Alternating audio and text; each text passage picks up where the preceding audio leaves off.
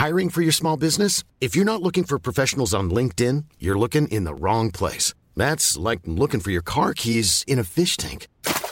LinkedIn helps you hire professionals you can't find anywhere else, even those who aren't actively searching for a new job but might be open to the perfect role. In a given month, over 70% of LinkedIn users don't even visit other leading job sites. So start looking in the right place. With LinkedIn, you can hire professionals like a professional. Post your free job on linkedin.com slash people today. Eu sou Mário Persona e essas são as respostas que eu dei aos que me perguntaram sobre a Bíblia. Você escreveu dizendo que no sétimo parágrafo do artigo uh, de minha autoria, Por que você afasta as pessoas da única igreja que pode salvar? Uh, eu, teria, eu teria afirmado que aceito a Bíblia na versão CNBB, o que eu não fiz, na verdade. Você, você inferiu isso. Aí você continuou dizendo que eu estaria engrossando assim, abre aspas, suas palavras, engrossando assim as fileiras dos que desprezam a Bíblia baseada nos textos receptos e adotam as traduções, versões da Bíblia baseadas nos textos críticos, fecha aspas, essas aí foram, foram as suas palavras. Você também encaminhou a imagem, a foto de uma versão da Bíblia, cujo autor comenta a supressão do versículo 37 do capítulo 8 de Atos, uh, que não existe em algumas versões da Bíblia.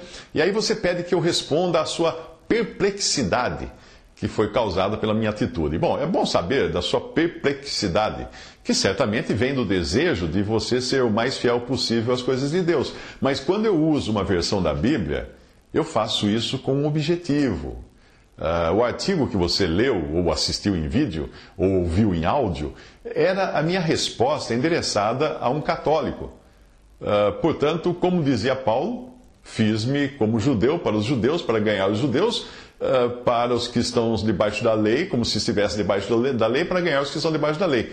1 Coríntios 9, 20. Então eu fiz-me como católico, para ganhar os católicos. Eu achei apropriado citar para um católico um versículo de uma Bíblia católica a fim de que ele pudesse ter a certeza de que eu não estaria inventando aquilo, ou que aquilo só existiria numa Bíblia protestante, como eles costumam chamar. Mas normalmente eu não leio também essa versão da CNBB e nem sei dizer se é boa ou ruim. Eu sei que a versão Bíblia de Jerusalém tem os seus méritos, porque durante, uma, é, durante um tempo eu li essa versão, gostei muito, embora ela tenha o problema de ter sido traduzida do francês. Pelo menos a, a edição que eu tinha era traduzida do francês. Mas eu prefiro mesmo a Almeida Revista e Corrigida, ou a Almeida Corrigida Fiel, ou a Almeida Revista e Atualizada. No Evangelho em 3 Minutos, na minha série o Evangelho em 3 Minutos, eu uso a NVI, que é a nova versão internacional, que eu mesmo não leio. Eu sei que tem muitas falhas. Mas eu uso ali nas mensagens do Evangelho em 3 Minutos porque ela tem uma linguagem uh, mais moderna, mais atual, que é livre daqueles arcaicos pronomes tu, vós, vosso, uh, e das conjugações de verbos que são pouco compreendidas por alguém que não tenha muito, muita facilidade de leitura. Mas quando eu percebo que a passagem da, da NVI, da nova versão internacional, uh, está incorreta, o que eu faço? Eu faço uma mescla. Aí eu adapto uh, pela versão Almeida corrigida ou pela versão Almeida atualizada, aquela que eu achar que está dizendo melhor o que, o que deveria dizer ali. Uh, já a, a, versão nova tradução na linguagem de hoje, NTLH, eu não uso de jeito nenhum. Essa é da Sociedade Bíblica. Não uso, não, porque eu não considero uma Bíblia. Eu, eu, considero uma paráfrase, que além disso é cheia de erros e de limitações de vocabulário. Afinal, o partido adotado para aquela tradução, para aquela versão, foi justamente limitar o seu vocabulário a umas poucas centenas de palavras. Então, ali fez-se uma, uma, uma versão da Bíblia pasteurizada. Mas eu conheço um pouco das ideias radicais do pessoal do site que publica coisas do autor da versão da Bíblia, cuja cópia você me mandou, a cópia de uma página dessa Bíblia você me encaminhou. Uh, eu sei mais ou menos que linha segue o pessoal desse site. Uh, eu não sei quem é esse autor, da, tinha o nome dele lá, mas eu não sei quem ele é, a pessoa dele eu não conheço. Mas eu acredito que pela descrição que ele faz de si mesmo no site, uh, já dá para ter uma ideia. Começando com a tentativa de modéstia, quando escreve na terceira pessoa dizendo quem somos, como se ele fosse mais de um. Mas isso já diz muito da pessoa. Porque daí de si mesmo ele escreve, dentre outros predicados, o seguinte: abre, abre aspas, crente literalista da Bíblia. Tudo e só o que ela diz simplesmente no seu contexto de dispensação. Crente só TT, ou todo e só o texto tradicional é a palavra de Deus perfeitamente preservada e a versão Almeida de 1681 e 1753, hoje Almeida Corrigida Fiel de 2010, da Sociedade Bíblica Trinitariana, da, uh, é a sua fiel tradução.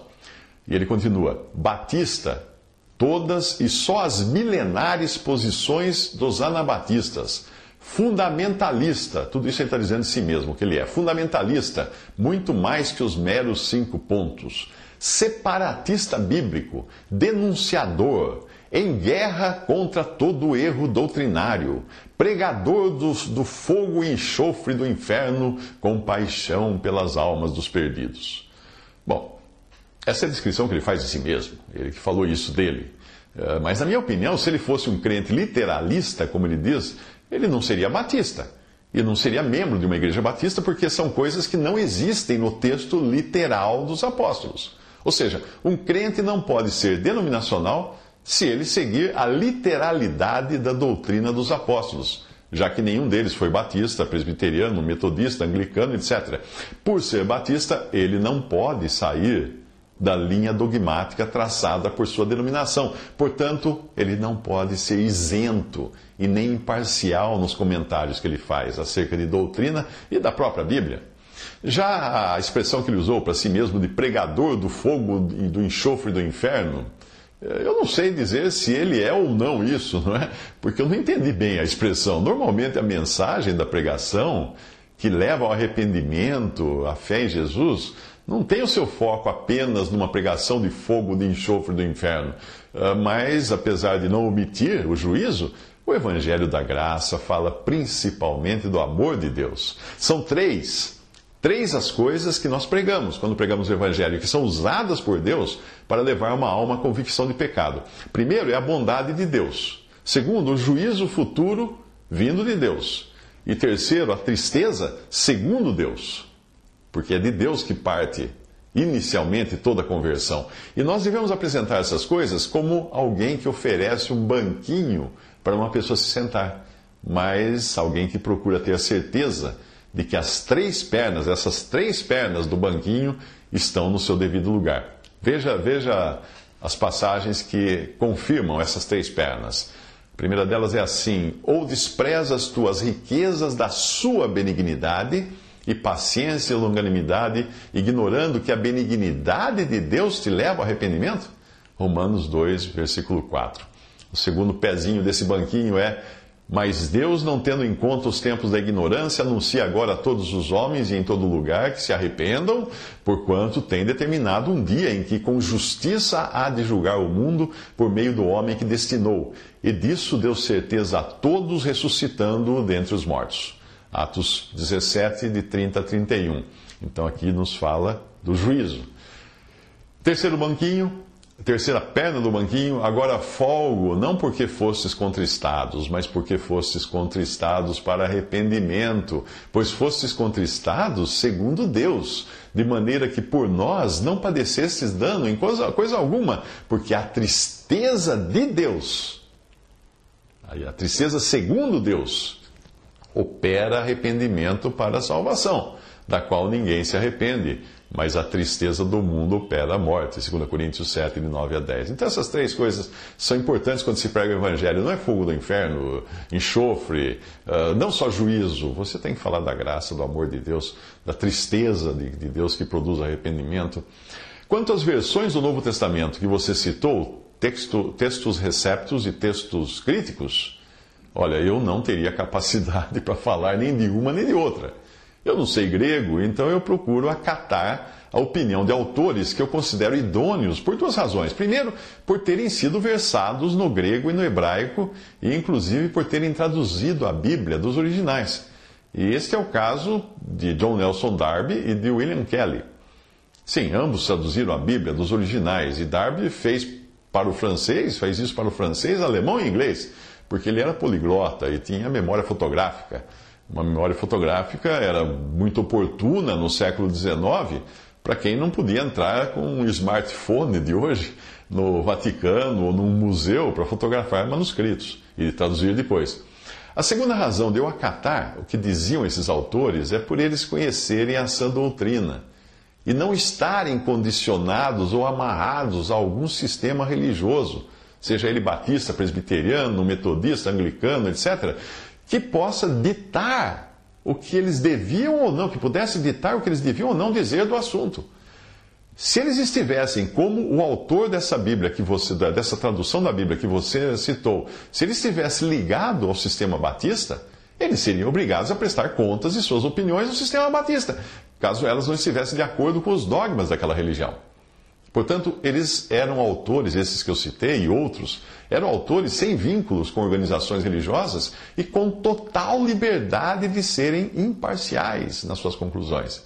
Foi por essa razão, inclusive, que eles deixaram a igreja anglicana e muitos outros deixaram as suas denominações no século XIX para congregar e estarem congregados somente ao nome do Senhor Jesus Cristo. Darby comenta que o versículo 37 de Atos, Atos 8, que existe na versão autorizada ou textos receptos, não é genuíno. E William Kelly fala que o versículo 37 é omitido em muitas versões. Veja o que ele escreve, William Kelly. Abre aspas. As grandes autoridades A, B, C, H, L, P, ele está dando as iniciais dos principais manuscritos, ou das principais autoridades em, em grego, além de mais de 80 manuscritos cursivos, a maioria cópias latinas, Peshsir, Sa, Memphi, também não sei o que significa, ele está citando de novo manuscritos antigos, exceto o manuscrito 35 de Laude, não me pergunte, não trazem o versículo 37, que pelas evidências internas parece também ser espúrio, pois a expressão o Filho de Deus teria sido um avanço maravilhoso, como verdadeiramente encontramos em Saulo, em Atos 9 e 20. Mas aqui está decididamente fora de lugar, se nós considerarmos a ignorância do etíope, como nós vemos no desenvolvimento da história. O versículo foi uma interpolação antiga e não é de espantar que aqueles capazes de fazer tal coisa tenham falhado no entendimento da verdade, indo além do que estava escrito. Isso, estão, isso aqui está numa, num texto, uh, An Exposition of the Acts of the Apostles, de William Kelly. No livro Our Father Will, uh, Our Father's Will, uh, being a short history of the text of the New Testament, que significa a vontade de nosso Pai, uma breve história do texto do Novo Testamento, publicado por G. Morrison e vários outros autores, eu encontrei este comentário, preste atenção. Abre aspas. E disse Filipe: É lícito se crês de todo o coração. E respondendo ele, disse: Creio que Deus, que Jesus Cristo é o Filho de Deus. Atos 8:37. Aí ele comenta: Este versículo é omitido pela maioria dos editores modernos. Das cinco cópias gregas mais antigas, ou manuscritos, ele é omitido em quatro: A, B, C, e tem mais uma lá que está um caractere grego. E a outra, que é a D, está defeituosa neste lugar. Uh, os manuscritos HLP e muitos manuscritos cursivos também a omitem. A maioria das versões antigas também omitem o versículo. Por outro lado, em, o, o E que é outro comentarista, outro especialista, introduz o versículo como muitos outros manuscritos cursivos, alguns, algumas das cópias latinas, um dos manuscritos em siríaco e as versões armênia e árabe. Ele é citado por Irineu no segundo século, por Cipriano no terceiro e por Jerônimo e Agostinho no quarto. Como já dissemos, o versículo é omitido pela maioria dos editores modernos, enquanto que Wordsworth o mantém.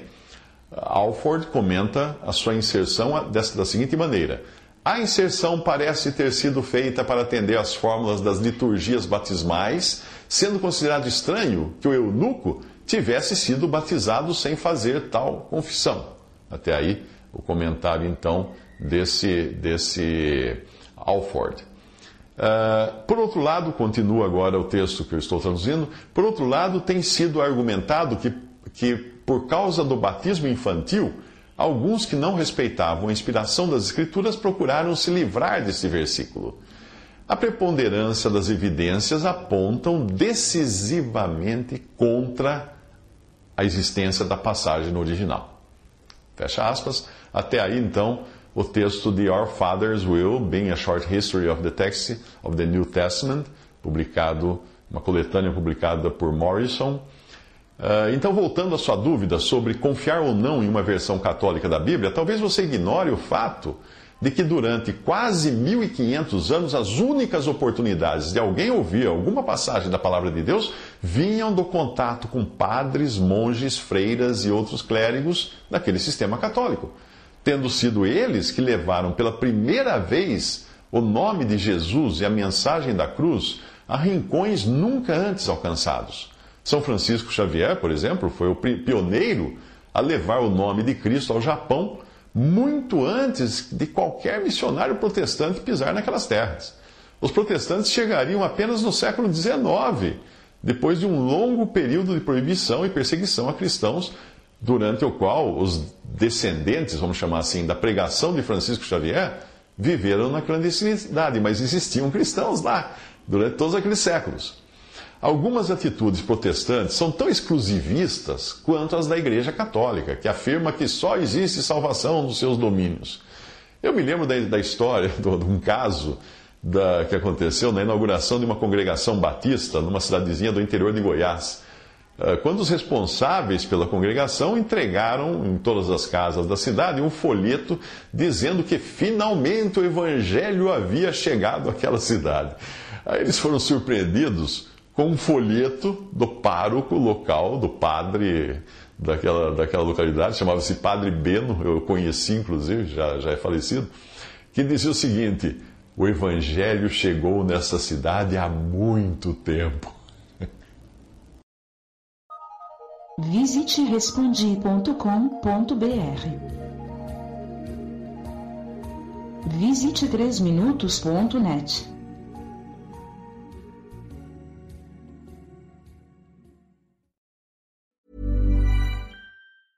Even when we're on a budget, we still deserve nice things. Quince is a place to scoop up stunning high-end goods for 50 to 80% less than similar brands. They have buttery soft cashmere sweaters starting at $50, luxurious Italian leather bags, and so much more. Plus, Quince only works with factories that use safe, ethical, and responsible manufacturing. Get the high-end goods you'll love without the high price tag with Quince. Go to quince.com/style for free shipping and 365-day returns.